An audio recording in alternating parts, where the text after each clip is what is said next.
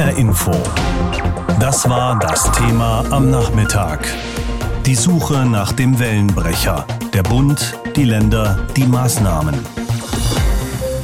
Die Beschränkungen wegen der Corona-Pandemie treffen vor allem auch das Kulturleben, ganz egal, wo wir hinschauen. Frankfurt etwa ist nicht nur die Stadt der Banken und der deutschen Börse, es ist auch eine Stadt der Kultur. Dafür ist der Tigerpalast ein gutes Beispiel, eines der bekanntesten Varietés in Deutschland, gegründet im Jahr 1998, unter anderem von Johnny Klinke, damals unter dem Motto Liberté, Egalité, Varieté, also Freiheit, Gleichheit, Varieté. Seitdem ist der Tigerpalast untergebracht in einem ehemaligen Saal der Heilsarmee. Der ist nicht so wahnsinnig groß und genau das macht den Charme der Veranstaltungen dort aus. Das Publikum kommt den Künstlern und Artisten viel näher näher als in irgendeiner Riesenhalle. Im Moment ein Problem für den Tigerpalast, weil wir alle mehr Abstand halten sollen, auch bei einer Varieté-Veranstaltung. Damit muss der Direktor Johnny Klinke irgendwie zurechtkommen. Wir haben vorhin miteinander gesprochen. Herr Klinke, auf so einer Skala von 1 Katastrophe bis 10 sehr gut. Wie geht's Ihnen gerade mit dem Tigerpalast? 99. Oh, das ist ja weit über 10, also das, das wäre ja super. Ja, sehen Sie, das sind die Epidemiezahlen in Wahrheit. Seit 15. März ist der Tigerpalast restlos zu. Mhm. Die Gastronomie, äh, die äh, internationale Show. Das sind jetzt acht Monate und wir haben aber wunderbarerweise, da wir ja Tiger und Palmen sind, im äh, Palmengarten eine Idee entwickelt, zu Weihnachten dort zu gastieren. Also da kommen wir gleich nochmal drauf zu sprechen, was Sie sich ja. haben einfallen lassen. Aber ich höre da richtig raus, äh, die Stimmung scheint irgendwie gut zu sein, auch wenn es wahrscheinlich wirtschaftlich, also wenn Sie die Monate schon zu haben, nicht Der so gut Wahnsinn. aussieht der Wahnsinn, keine Einnahmen. Gott sei Dank sind wir Tiger und Palmen und außerdem sind wir gelernte Kämpfer, das weiß jeder. Nur eins muss man jetzt mal ganz klar heute sagen. Wir sind jetzt in einem historischen Tag. Im, zum selben Moment, wo wir sprechen, wird in Berlin äh, Frau Merkel und die Ministerpräsidenten tagen und äh, knallharte Ideen entwickeln, wie sie die Sache in den Griff kriegen. Das ist das eine. Aber es ist dort auch die große Demonstration der Veranstaltungswirtschaft. 1,2 Millionen Menschen arbeiten äh, als Techniker, als Musiker, als einzelne Künstler in der Veranstaltungswirtschaft. Wir fühlen uns mit denen sehr verbunden. Das sind auch die Messebauer und alle, die äh, helfen, eine Theatershow zu realisieren. Ja, und Sie selber da haben ja auch um die 170 Mitarbeiter, wenn ich das richtig gezählt habe. 170. Was wie viel können im Moment arbeiten? 40 von 170. Im Café Siesmeier, ähm, das ist offen, auch nicht einfach mit dem Garten im Sommer, auch nur die Hälfte der Plätze über den Abstand. Und das berühmte La Fleur mit den zwei Sternen und dem Krolik, dem besten Koch weit und breit. Das funktioniert, aber auch der Saal im Palmgarten, den wir bewirtschaften, bespielen seit äh, sechs, acht Jahren, ist genau in dieser Lähmung und darum ist der Ausflug des Tigerpalastes oder die Rettung, der Versuch, den Tigerpalast auch zu retten, wir können ja nicht zwei Jahre warten, bis äh, irgendwie wieder normale Verhältnisse sind, mhm. äh, ist das ein gelungener Anfang. Man merkt es am Publikumszuspruch und allem. Jetzt werden wir aber sehen, was erlaubt wird. Und jetzt hören wir heute Morgen, dass das berühmte RKI, ja, das Robert Koch-Institut, das ist ja der Hauptberater der Bundesregierung, die sagen, in der Gastronomie, in der organisierten, wo man sitzt, isst, trinkt, haben sich maximal 1,5 Prozent der Ansteckungen abgespielt. Mhm. Das heißt, wenn da heute interveniert wird von Frau Merkel und den Ministerpräsidenten, die Gastronomie muss restlos zugemacht werden, dann kann Folgendes passieren. Wir sehen die Bilder im Moment aus Italien, aus Frankreich, aus Spanien. Es tun sich Rechts- und Linksradikale und Hooligans zusammen und hauen die Innenstädte kaputt, weil sie es nicht mehr aushalten, ausgeschlossen zu werden vom Alltag und vom Leben. Also wir sind in einer ganz schwierigen Übergangs- oder Zwischensituation. Das heißt, Sie hielten das auch für überzogen, wenn das jetzt beschlossen werden sollte? Wäre der Wahnsinn, die Gastronomie in Deutschland total zu schließen für vier Wochen. Das hat sie nicht verdient. Es haben die Gastronomen gezeigt, dass sie die Regeln verstanden haben, dass die Gäste das akzeptiert haben, ja, auseinanderzusetzen mit Plastikscheiben. Was haben da Einzelne investiert? Hm. Den wird jetzt vor die Birne gehauen. Kommen wir nochmal auf den Tigerpalast zu sprechen, weil Gerne, Sie ja. das vorhin angesprochen haben. Das muss man, glaube ich, erklären für Leute, die das Konzept jetzt nicht kennen. Sie wollen ja, ja im Gesellschaftshaus des Frankfurter Palmengartens demnächst gastieren. Ab dem 20. November soll da ein Programm starten. Das ist einfach größer, da können die Leute mehr Abstand halten. Wie viel Aufwand müssen Sie denn treiben, um dort die Hygienebestimmungen einzuhalten? Erstmal ist der Saal sehr hoch, hat eine ganz moderne Lüftungsanlage. Es ist Platz, auch subjektiv, man fühlt sich dort sicher. Und wir können dort, weil der Saal groß genug ist, etwa 200 Gäste unterbringen, 150 gehen auch. Und alle anderen Regeln werden wir äh, genauso durchführen. Anderthalb Stunden ist die Show, man macht keine Pause, dass nicht alle gleichzeitig auf Toilette gehen. Im Theater, nicht nur bei uns, auch in der alten Oper, da sind die Leute sicher. Mhm. Weil es wird alles getan um diese Regeln einzuhalten, damit das Restkulturleben, was im Moment stattfindet, stattfinden kann. Wenn man das jetzt schließt, wenn man für vier Wochen alle Theater ja, nicht nur den Tigerpalast, sondern alle Theater schließen würde. Wo bleibt da die Energie? Wir haben das gesehen im Sommer bei den Jugendlichen, als die Clubs zu sind. Ja, das, das würde Ihnen ja auch voll in die Parade fahren, gerade in die Pläne, die Sie haben, oder? Tja, es wäre dramatisch. Ja. Gleichzeitig die Veranstaltungsunternehmer mit einer Million äh, Mitarbeitern in der Theater- und Show- und Unterhaltungsbranche sind nochmal anderthalb Millionen Menschen. Das ist dreimal so viel wie in der Automobilindustrie arbeiten insgesamt. Wir sind nicht äh, ein bisschen was, wir sind sowas von relevant für den Alltag. Ja. Wenn die Kultur nicht funktioniert, ist die Gewalt vor der Tür. Das können Sie in Italien, in Spanien, in Frankreich, in Paris sehen. Um 18 Uhr in Paris die Kneipen zu schließen, das ist der Wahnsinn. Das ist eine, eine Konterrevolution. Wir merken auch schon, wie kämpferisch Sie da sind. Und Sie haben sich im September ja schon so angehört. Da haben Sie gesagt, der Tigerpalast wird zweifellos überleben und Corona darf kein Hindernis zum Weiterbestehen sein. Ja. Ich meine, das ist jetzt nur ein paar Wochen her. Stand ja. jetzt, würden Sie das heute auch noch so sagen? Also da war viel Natürlich. Optimismus drin, ja? Ja, ja, ich bleibe so. Das geht gar nicht anders. Wir haben hier im Tigerpalast einen Hausbesitzer, einen wunderbaren Menschen, äh, der uns begleitet seit 32 Jahren. Der hilft mit.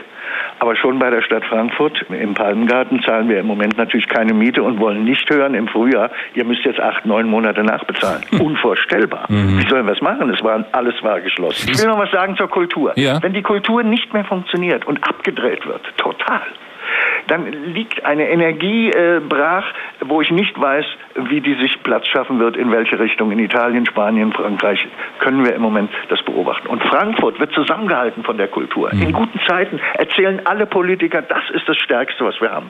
190 Nationen, die friedlich zusammenleben und jeder ihre Kultur austanzt. Ja, und jetzt auf einmal sind wir irgendwie ganz, ganz, ganz hinten am Ende und es wird auch unter den Kulturmachern viel zu wenig geredet und gehandelt. Warum? Die meisten sind ja noch staatlich abgesichert, ja, sind persönlich im öffentlichen Dienst. Das ist anders, aber der Tigerpalast, der ist echt pur und lebendig und darum bin ich auch so kämpferisch. Naja, das, was die Politik im Moment macht, macht sie ja nicht im luftleeren Raum im wahrsten Sinne des Wortes, sondern da wird ja immer gesagt, wir müssen jetzt diese paar Wochen durchhalten, um danach wieder langsam zu öffnen. Wäre das ja. ein Kompromiss für Sie? Uns geht es letztlich um den Abstand. Ein Meter, dann könnte der Tigerpalast wieder arbeiten, dann könnten etwa 150 Leute äh, in die Show kommen. Da müssen wir noch drauf warten. Wir haben überhaupt gar kein Problem mit den Regeln. Ja, aber wir haben mit der Durchführung und der Durchsetzung und der Art und Weise der Widersprüchlichkeit, in der die Politik sich bundesweit bewegt, damit haben wir ein Problem. Jeden Tag eine neue Sau durchs Dorf und keiner weiß, was gemeint ist.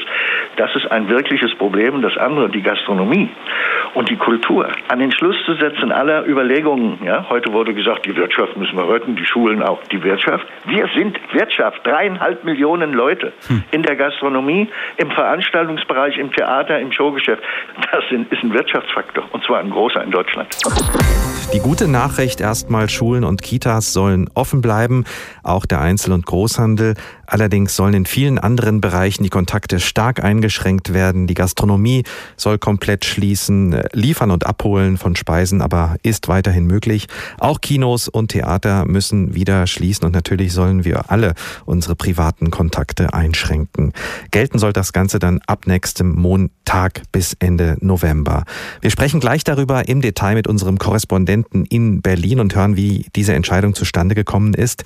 Zuerst wollen wir noch mal hören, wie sich Ärzte und Virologen heute geäußert haben in Erwartung dieser politisch und auch wirtschaftlich weitreichenden Entscheidung für viele Menschen in Deutschland. Anne Burkhardt berichtet. Der Bundesverband der Kassenärzte rät von einem Lockdown ab. Auch Virologen der Universitäten Bonn und Hamburg schließen sich dem an. Sie sagen, Theater, Restaurants und Hotels mit funktionierenden Hygienekonzepten zu schließen, das würde nur Existenzen bedrohen, langfristig aber nichts bringen. Denn die Corona-Pandemie könne auch im nächsten Jahr nicht besiegt werden, selbst dann nicht, wenn es einen Impfstoff gibt, sagt der Virologe der Universität Bonn, Professor Hendrik Streeck. Daher ist es sehr viel wichtiger, dass wir uns auf diesen Marathon vorbereiten. Nicht diesen kurzen Sprint, sondern einen Marathon, dass wir auch über Gebote reden, dass die Maske zum Beispiel sexy wird, dass wir einen Weg haben, ein Leben zuzulassen, ohne andere Menschen zu gefährden. Statt eines Lockdowns solle der Schutz der Risikopatienten im Vordergrund stehen. Kreise und Kommunen sollen seiner Meinung nach mehr für diese Menschen organisieren. Zum Beispiel Nachbarschaftshilfen für die Leute, die sich selber isolieren wollen. Oder FFP2-Masken für die Leute, die zu Hause bleiben wollen, aber zum Beispiel einen Besucher empfangen wollen, ihre Enkel sehen wollen. Wir haben aber auch keine Testmöglichkeiten für zu Hause, dass äh, Leute, die sich ja für die Wintermonate zu Hause bleiben wollen, isolieren wollen, dass dort auch Besucher getestet werden können. Schnelltests für zu Hause seien gerade für alte und kranke Menschen wichtig, weil die meisten sich in der Familie mit dem Coronavirus anstecken, meinen auch viele Kassenärzte. Nach ihrer Ansicht verschwenden die Gesundheitsämter zu viel Zeit und Energie mit der Nachverfolgung von Kontakten Infizierter. Dr. Andreas Gassen, Vorstandsvorsitzender der Kassenärztlichen Bundesvereinigung. Wir glauben auch ein Ampelsystem, bundesweit einheitlich, mit dem regional dann reagiert werden kann, würde die Sache deutlich vereinfachen und viel transparenter gestalten und damit auch die Akzeptanz der Bevölkerung erhöhen. Akzeptanz vor allem für die Corona-Regeln im Alltag. Abstand halten, Hygiene beachten, Mund-Nasenschutz tragen, regelmäßiges Lüften und die Corona-Warn-App nutzen. Das sei langfristig wichtig, betonen die Ärzte und Virologen. Sie hoffen, dass ihre Forderungen und Anregungen eine Diskussionsgrundlage auch für die Bund-Länder-Beratungen mit Bundeskanzlerin Merkel bieten. Wenn nicht heute, dann bei der nächsten Regierungskonferenz zum Thema Corona. Die Beratungen heute von Bund und Ländern sind ja äh, vorbei. Mit Sicherheit ist darüber gesprochen worden, aber gefolgt sind Bund und Länder diesen Vorschlägen, die wir gerade gehört haben, nicht. Heute sind stattdessen weitreichende Einschränkungen beschlossen worden. Weil das die meisten auch genauso erwartet hatten, waren heute in Berlin viele Kulturschaffende unterwegs, um zu protestieren. Anja Dobrodinsky berichtet. Alexander ist 27 Jahre alt und Event-Caterer. Er ist froh, dass er überhaupt noch etwas zu tun hat. Wir haben sehr wenig Aufträge momentan, wenn dann in abgespeckter Variation. Und da bin ich noch einer der wenigen, die noch ausgewählt werden. Also ich habe Kollegen, die schon teilweise Insolvenz anmelden mussten, die ihr Auto verkaufen mussten, die hatten kein Geld mehr. Äh, ich habe zum Glück ein bisschen was gespart, davon lebe ich jetzt, aber das hält auch natürlich nicht ewig lange. Ne? Tom Koperek ist einer der Initiatoren des Bündnisses Alarmstufe Rot, das die Demo organisiert hat. Das größte Problem sind fehlende passgenaue staatliche Hilfen, sagt er. Da die politischen Entscheider es in nunmehr acht Monaten des faktischen Lockdowns für unsere Branche nicht geschafft haben, auch nur ansatzweise Lösungen zur Rettung des sechstgrößten Wirtschaftszweigs in Deutschland zu entwickeln. Die Branche besteht zum großen Teil aus Solo-Selbstständigen. Viele von ihnen sind jetzt auf Hartz IV angewiesen. Auch die wenigen größeren Unternehmen der Branche klagen. Viele haben keinen Anspruch auf Überbrückungshilfen oder die Gelder reichen nicht aus, klagt Jörn Huber vom Pharmab Kommunikationsverband, der vor allem Eventagenturen und Messebauer vertritt. Diese ganzen Unternehmen verbrennen in jedem Monat mindestens ein halbes, einen halben Jahresgewinn und das Monat für Monat. Und wenn man das mal vorausrechnet, bis wir wieder auf dem Ist-Niveau sind, brauchen wir 10 bis 15 Jahre, wenn ich jetzt noch Kredite aufnehmen muss und äh, zum Überleben. Auch Dirk Wöhler ist Unternehmer. Der DJ hat die Demonstration der Veranstaltungswirtschaft angemeldet und berichtet aus seinem Arbeitsalltag. Habe Mitarbeiter in Kurzarbeit, habe trotzdem Auszubildende eingestellt zum 1.9., um einfach meine Zukunft zu sichern. Ich habe äh, viele Solo-Selbstständige, die für mich arbeiten, die wissen nicht, was sie ihren Kindern zu Weihnachten kaufen sollen. Und das darf einfach nicht sein. Unter den Demonstranten sind auch viele Musiker, sowie Schlagzeuger Norri von der Mittelalterband Corvus Corax. Die spielt immer noch Konzerte, vor allem im Freien, und erfährt dabei viel Solidarität. Und wir merken das auch, wenn wir dann CDs verkaufen, da kauft jeder mindestens eine. Sowas gibt es normalerweise nicht. Da merkt man schon, das ist eigentlich eine Spende. Noch so ein Jahr könne die Band aber nicht durchhalten. Kürzlich trafen sich Vertreter der Veranstaltungsbranche mit dem Bundesfinanzminister. Der machte Hoffnung auf maßgeschneiderte Hilfen. Passiert ist seitdem jedoch nichts. Deshalb demonstrieren die Betroffenen heute zum zweiten Mal. Schon wieder ein Rekord, auch wenn wir es eigentlich gar nicht mehr hören wollen. Wieder mal hat das Robert Koch Institut einen neuen Höchstwert gemeldet bei den Corona-Infektionen. Rund 15.000 Leute haben sich neu angesteckt, etwa doppelt so viel wie noch vor einer Woche. Das ist gar nicht gut und deswegen hat Bundeskanzlerin Angela Merkel mit den Ministerpräsidentinnen und Präsidenten der Bundesländer beraten. Die Beratungen sind gerade eben zu Ende gegangen. Es geht darum, wie diese Pandemie noch eingedämmt werden werden kann. Da hat ja auch vorher das Wort Lockdown oder Shutdown die Runde gemacht. Folgendermaßen hat sich Angela Merkel geäußert, soeben in Berlin. Ja, meine Damen und Herren, wir haben heute in einer Videokonferenz mit der Präsenz der beiden Ministerpräsidenten ähm, beraten und diese Beratungen fanden in einer sehr ernsten Lage statt. Uns ist allen bewusst, dass viele Menschen, wahrscheinlich Millionen von Menschen, heute mit großer Erwartung, aber auch mit Sorge auf diese Beratungen geschaut haben.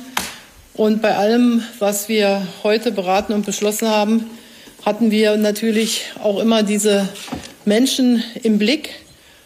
Auf der einen Seite ihre Gesundheit, aber auch ihre Arbeit und ihre wirtschaftliche Situation. Ich will, bevor ich die Beschlüsse im Einzelnen noch erläutere, ein wenig genauer sagen, was die derzeitige Pandemielage so ernst macht. Es geht hier darum, dass das Tempo des Virus und seiner Verbreitung äh, besonders hoch ist. Wir erleben einen exponentiellen Anstieg der Zahlen mit Verdopplungszeiten, die sich weiter verkürzt haben. Heute waren es zum Beispiel doppelt so viele Infektionen, Neuinfektionen wie vor einer Woche. Und so ist es auch bei anderen wichtigen Indikatoren, zum Beispiel bei dem so wichtigen Indikator der auf der Intensivstation behandelten Menschen. Auch hier haben sich die Zahlen in den letzten zehn Tagen verdoppelt. Und verdoppelt hat sich auch die Zahl der Corona-Patienten, die künstlich beatmet werden müssen, und zwar in den letzten neun Tagen. Das zeigt also die Dynamik des Infektionsgeschehens. Und wir können sagen, dass unser Gesundheitssystem heute noch mit dieser Herausforderung fertig wird. Aber wenn es bei diesem Tempo der Infektion bleibt, dann kommen wir binnen Wochen an die Grenzen der Leistungsfähigkeit des Gesundheitssystems. Der Verband der Intensivmediziner zum Beispiel hat, hat uns noch einmal auf die sich zuspitzende Situation hingewiesen. Und deshalb äh, ist vollkommen klar, wir müssen handeln, und zwar jetzt. Und zwar müssen wir handeln, um eine akute nationale Gesundheitsnotlage zu vermeiden. Wir wollen nicht in eine solche nationale Gesundheitsnotlage hineinkommen. Und dafür müssen wir Maßnahmen ergreifen. Das wichtigste Instrument, ich habe darüber sehr oft gesprochen, zur Eindämmung einer Pandemie ist die Nachverfolgung der Kontakte jedes Infizierten. Und genau dieses wichtigste Instrument stellt uns an vielen Stellen nicht mehr zur Verfügung, weil die Gesundheitsämter an die Grenze dessen gekommen sind, was sie nachverfolgen können. Und das bedeutet nichts anderes, als dass Infektionsketten nicht mehr unterbrochen werden können und dass dann die Kontrolle über die Ausbreitung des Virus verloren geht. Und das muss verändert werden. Wir merken das zum Teil auch schon in verschiedenen Bereichen der Infrastruktur, dass immer mehr Menschen auch infiziert sind. Und wir wissen, das geht dann nicht nur an die Leistungsfähigkeitsgrenze des Gesundheitssystems, sondern auch der gesamten Infrastruktur unseres Landes.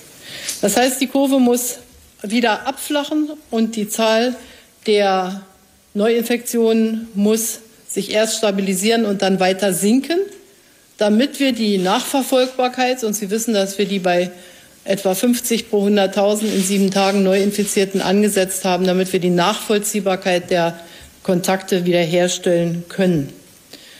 Wir haben ähm, im Frühjahr erlebt, dass es uns gelungen ist, diese Abflachung und diese Senkung der Kurve zu schaffen, und zwar vor allem durch die Vernunft und Solidarität der Menschen, durch staatliches Handeln die Kontakte zu reduzieren, aber allem voran durch die Bürgerinnen und Bürger und ihre Vernunft und ihr solidarisches Handeln.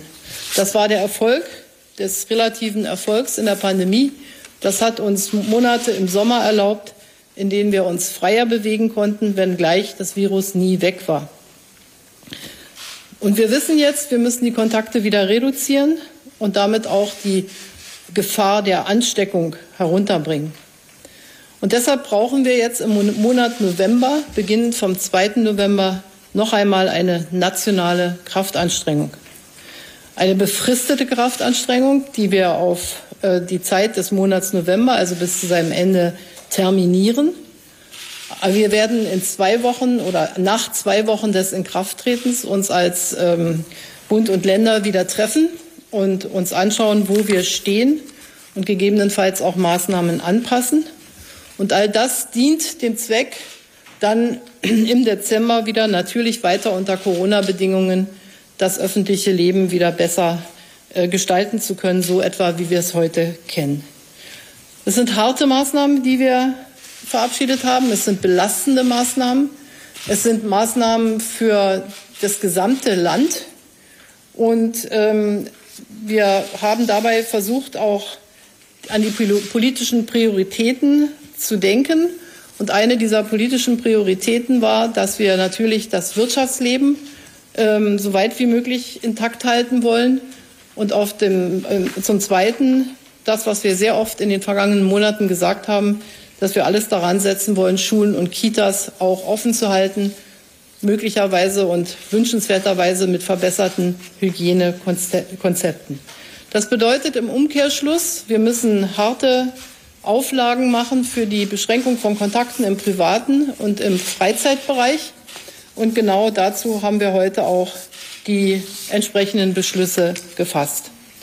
Ich will noch mal darauf hinweisen, weil das oft ähm, in der Diskussion auch gesagt wird, dass bestimmte ähm, Bereiche ja keine Treiber der Infektion seien.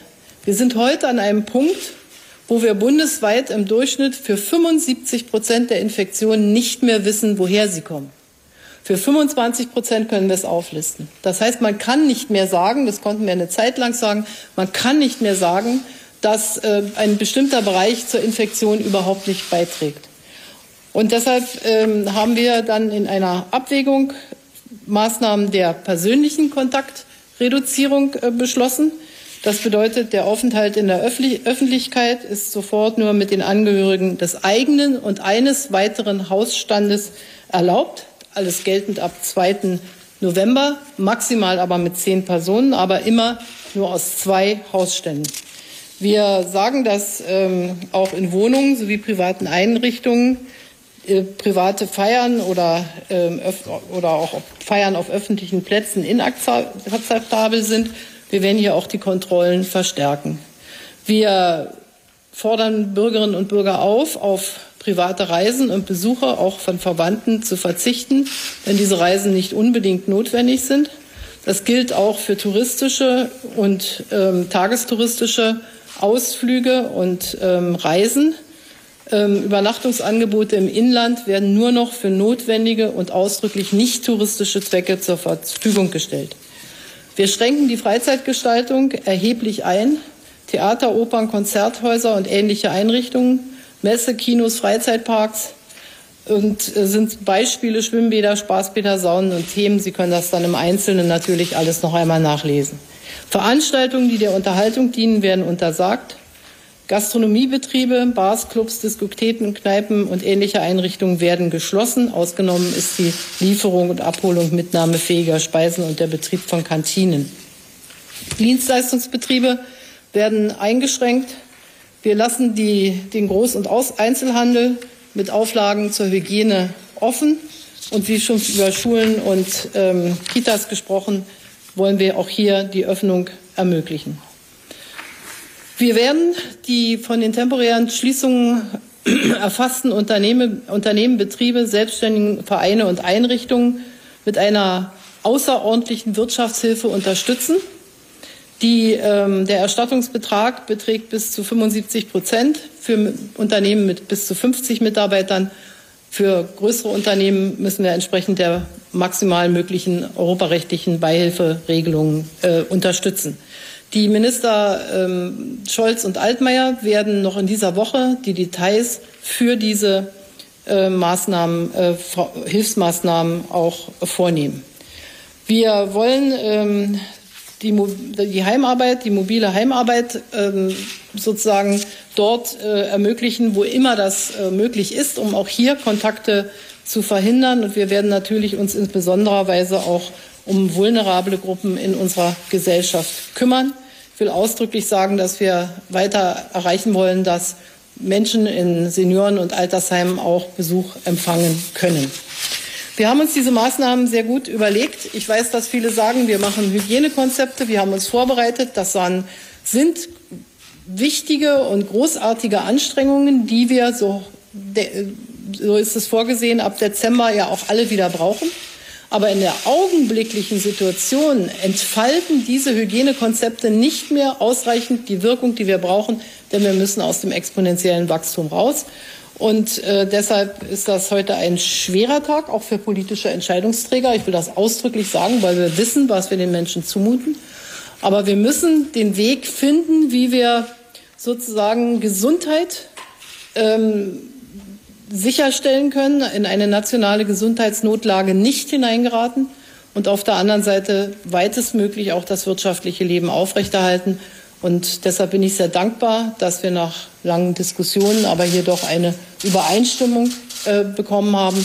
Bei sehr unterschiedlichen Inzidenzwerten in den einzelnen Bundesländern machen alle mit. Und das ist für mich eine sehr gute Nachricht. Weil es so wichtig ist, machen wir das jetzt auch nochmal im Detail und zwar zusammen mit unserem Korrespondenten in Berlin, Uwe Jahn. Ihn habe ich gebeten, uns nochmal die wichtigsten Entscheidungen zu nennen, mit denen wir in Deutschland in den nächsten Wochen leben müssen, beziehungsweise den November verbringen müssen. Genau, Sie sagen es schon, den November verbringen müssen. Das heißt, es geht um einen ganzen Monat, in dem Gastronomieeinrichtungen, also Restaurants, Bars, Clubs, Diskotheken, Kneipen und ähnliches geschlossen sein sollen. Erlaubt ist nur Außerhausverkauf von Mahlzeiten. Außerdem sollen auch Theater, Opern, Konzerthäuser, Messen, Kinos und so weiter geschlossen bleiben. Gleiches gilt auch für den Freizeitsport und Fitnessstudios und der Profisport soll nur noch ohne Zuschauer stattfinden. Wie einig waren sich Kanzlerin Angela Merkel und die Regierungschefs und Chefinnen der Länder bei diesen weitreichenden Einschränkungen? Ziehen diesmal wirklich alle an einem Strang? Also nach allem, was wir hören, ist es diesmal tatsächlich ein bisschen anders. Man hat ja auch etwas kürzer getagt, als wir das auch schon erlebt haben.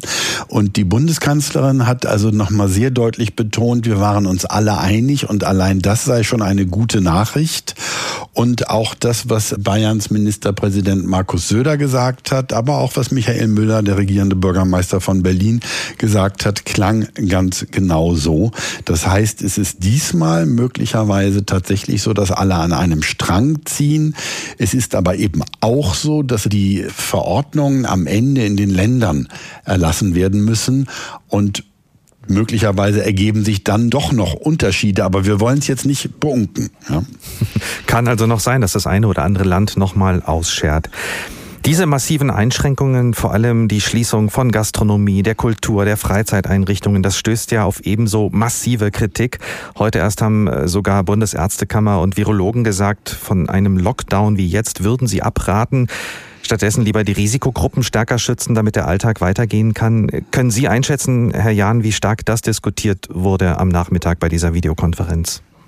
Na, zumindest ist Bundeskanzlerin Angela Merkel darauf eingegangen und hat eben nochmal gesagt, sie würde ja die Hygienekonzepte zum Beispiel in der Gastronomie oder in der Veranstaltungsbranche sehr schätzen.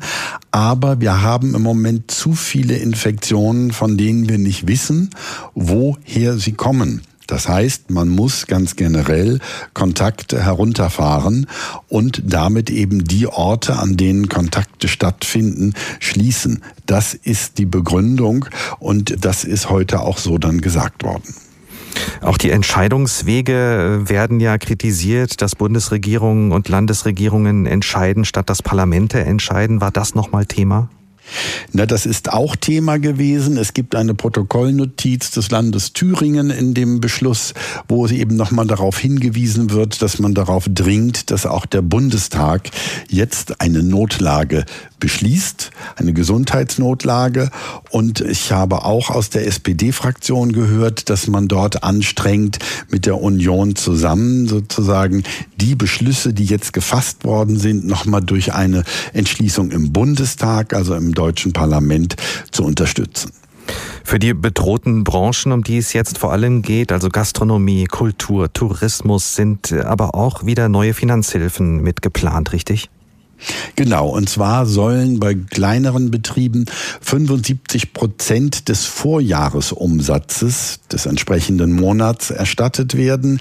Es sei also noch einiges an Geld da, so hören wir aus dem Finanzministerium. Sieben bis zehn Milliarden Euro sind da im Gespräch. Insofern sind da in jedem Fall Unterstützungsleistungen geplant. Wie soll es Ende November weitergehen? Bis dahin sollen die Maßnahmen ja gelten. Also im Grunde genommen so wie jetzt. Das heißt, man muss möglicherweise noch mal an Hygienekonzepten in verschiedenen Einrichtungen feilen, aber es wird natürlich mit Maskenpflicht, AHA-Regel, mit der Warn-App, mit dem Lüftungsregime in den Einrichtungen, wo Leute zusammenkommen, alles das wird weitergehen. Wir sind mitten in der Pandemie und im Moment geht es eben nur um die Frage, werden wir diese rasante Welle, die sich im Moment aufbaut, brechen? Und in der letzten Konsequenz, wenn ich das noch sagen darf, geht es natürlich immer darum, werden wir alle die Erkrankten intensivmedizinisch betreuen können, weil die Kapazitäten der Intensivstationen in Deutschland werden allmählich enger. Gehofft haben wir alle schon, dass es nicht so weit kommt, aber wenn wir ehrlich sind, dass sich das Virus im Herbst wieder breit machen würde, das war klar und dass es womöglich wieder Einschränkungen geben könnte, das haben die meisten insgeheim auch befürchtet. Heute haben Kanzlerin Angela Merkel und die Ministerpräsidenten und Präsidentinnen gemeinsam weitreichende Corona-Schutzmaßnahmen beschlossen auf einer virtuellen Sitzung. Natürlich war auch der hessische Landeschef dabei, Volker Bouffier, der ja schon am Wochenende angekündigt hatte, dass die Maßnahmen wehtun werden. Er hat kurz nach dem Auftritt von Angela Merkel in Berlin auch eine Pressekonferenz in Wiesbaden abgehalten. Nikolas Buschlüter im Studio in Wiesbaden hat das für uns verfolgt. Nikolas, mit welchen Schutzmaßnahmen und Einschränkungen müssen wir uns denn im November anfreunden? Also neben den Bars und Kneipen werden auch Restaurants in Hessen wieder schließen müssen, also genauso wie im März, April. Takeaway, also Essen, Essen und Trinken abholen, das wird weiterhin möglich sein. Kinos und Freizeitparks müssen zubleiben, genauso wie Theater und Opernhäuser. Schwimmbäder und Sportanlagen werden erstmal stillgelegt, genauso wie der Freizeit- und Amateursport, der erstmal eingestellt wird. In die Fußballstadien dürfen im ganzen November keine Zuschauer rein. Alle Bürger in Hessen sind aufgerufen, ihre Kontakte zu anderen Menschen außerhalb ihres Hausstandes auf ein absolut nötiges Minimum zu reduzieren. Außerdem soll man auf private Reisen verzichten, auch zu Verwandten. Die gute Nachricht ist diesmal, Schulen und Kitas bleiben erstmal offen und die Geschäfte, der Einzelhandel auch, aber nur unter strengen Auflagen. Also ähm, nur ein Kunde pro zehn Quadratmeter Verkaufsfläche. Bisher hat Hessen ja keinen Sonderweg eingeschlagen, wenn die Bundesregierung Maßnahmen empfohlen hat. Das war im Frühjahr so und auch im Sommer. Andere Länder haben ja durchaus mal früher oder später anders reagiert. Wie ist das heute? Also momentan scheint es so, als sei Hessen ganz auf der Linie von Kanzlerin Merkel. Aber die Sitzung des hessischen Corona-Kabinetts, die findet ja erst morgen statt und da werden dann die einzelnen Verordnungen entworfen, finalisiert und eingetütet. Also muss man für die letzten Details bis morgen warten. Aber in groben groben Zügen folgt Hessen dem Bund und Kanzlerin Merkel hat ja auch auf ihrer Pressekonferenz gesagt, alle machen mit, alle Länder und das sei eine gute Nachricht. Welche Branchen in Hessen trifft es denn jetzt ganz besonders hart? Na, wie schon beim ersten Lock- oder Shutdown wieder all die Bereiche, wo viele Menschen zusammenkommen, also die Messebranche, der Veranstaltungssektor, die Gastronomie und die Hotellerie vor allem. Für diese Bereiche wird es besonders bitter und spannend wird sein, ob das Land Hessen vielleicht wie schon im März, April flankierend zu den Hilfen des Bundes auch diesmal eigene Hilfen für Unternehmen auflegt. Aber das werden wir dann sicher erst morgen erfahren. Hat der hessische Ministerpräsident auch noch mal was zur Lage in den hessischen Krankenhäusern gesagt heute? Ja, er ist darauf eingegangen. Er hatte ja schon am Vormittag von einem drohenden nationalen Gesundheitsnotstand gesprochen, den es zu verhindern gäbe. Er hat gesagt, er sei in ständigem Kontakt mit allen möglichen ärztlichen Behörden in Hessen und deshalb wisse er, wir haben im Rhein-Main-Gebiet schon heute eine Situation, in der wir nicht weit von der Belastungsgrenze weg sind. Und da geht es nicht nur um die Betten, sondern es geht auch und muss vor allen Dingen darum gehen, genügend Pflegekräfte zu haben. Auch die sind infiziert, in der Regel nicht im Krankenhaus, sondern aus dem, was wir alle zurzeit erleben. Schon jetzt verlegen wir entsprechende Erkrankte nach Mittel, nach Nordhessen. Es ist nur eine Frage der Zeit, bis diese Entwicklung weitergeht. Also auch im Bereich der Krankenhäuser im Moment keine gute Entwicklung. Wie hat Volker Bouffier insgesamt gewirkt? Sind ja weitreichende Entscheidungen, die da getroffen wurden. Also er hat gleich am Anfang gesagt, das sei für ihn auch ein schmerzhafter Tag, ein außergewöhnlicher Tag wegen der Tragweite der Entscheidungen und äh, wegen dem, was man auch den Bürgern und Bürgerinnen abverlange. Aber er sagte auch, äh, er kriege viele Zuschriften von Bürgern, die ihn fragten, wie man das alles ertragen könne. Und er antworte darauf, ja, irgendjemand müsse die Entscheidungen ja treffen. Aber im Übrigen, auch äh, Bouffier wird auch nächste Woche Woche im Landtag gefordert sein. SPD und FDP haben schon Sondersitzungen des Landtags für nächste Woche beantragt. Und am äh, Ende seiner Pressekonferenz hat Bouffier gesagt, auch er selbst hat schon beim Landtagspräsidenten vorgesprochen und auch er selbst hat eine Sondersitzung des Landtags für nächste Woche beantragt und äh, aller Voraussicht nach wird er dort eine Regierungserklärung zu den Maßnahmen halten. Die gute Nachricht nochmal vorweg, Schulen und Kitas bleiben offen, auch der Einzelhandel. Die schlechte Nachricht, Gastronomie, Kultur, Freizeitangebote müssen pausieren den ganzen November hindurch. Und auch die privaten Kontakte sollen wieder massiv eingeschränkt werden. Das werden keine einfachen Wochen für viele Menschen in Deutschland, zum Beispiel auch für die Menschen, die im Tourismus arbeiten, auch für die vielen Gastronomen und die Menschen, die dort arbeiten. Und natürlich trifft es auch wieder die Kulturbranche, wie wir gehört haben. Dabei haben viele Kulturbetriebe spezielle Hygienepläne ausgearbeitet und wenden sie auch an seit Monaten. Die Schließung trifft die Falschen. Das meint unsere Kulturreporterin Maria Ossowski. HR Info. Kommentar. Es reicht, wir sind weder Egoisten noch Hedonisten, im Gegenteil. Wir sind jene, die alle Hygieneregeln am strengsten befolgen. Wir sind jene, die Häuser mit den besten Hygienekonzepten bespielen und besuchen. Wir sind jene, bei denen jeder Infektionsfall minutiös nachverfolgt werden kann. 80.000 Zuschauerinnen in Salzburg, ein Fall hinter der Bühne sofort isoliert. Wagners Wahlküre in Berlin. Jeden Morgen haben sich alle Mitwirkenden der Deutschen Oper testen lassen. Mittags, weil niemand positiv war, begannen die Proben. Wir Zuschauer trugen und tragen klaglos während der sechs Stunden im Opernhaus Masken. Viele von uns gehören, so wie ich, zur Hochrisikogruppe. Wir schützen andere und uns selbst sehr genau. In den Kultureinrichtungen herrscht eine ganz besondere Vorsicht. Aber nicht nur wir Bedrohten wissen, wie sehr wir aufpassen müssen.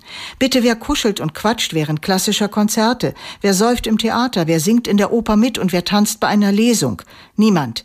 Wir, die Kulturmacher und die Kulturbegeisterten, büßen für jene Gruppe, die kein Politiker, die keine Politikerin in den Griff bekommen hat, nämlich die Hochzeiter, die Partymacher, die Leugner.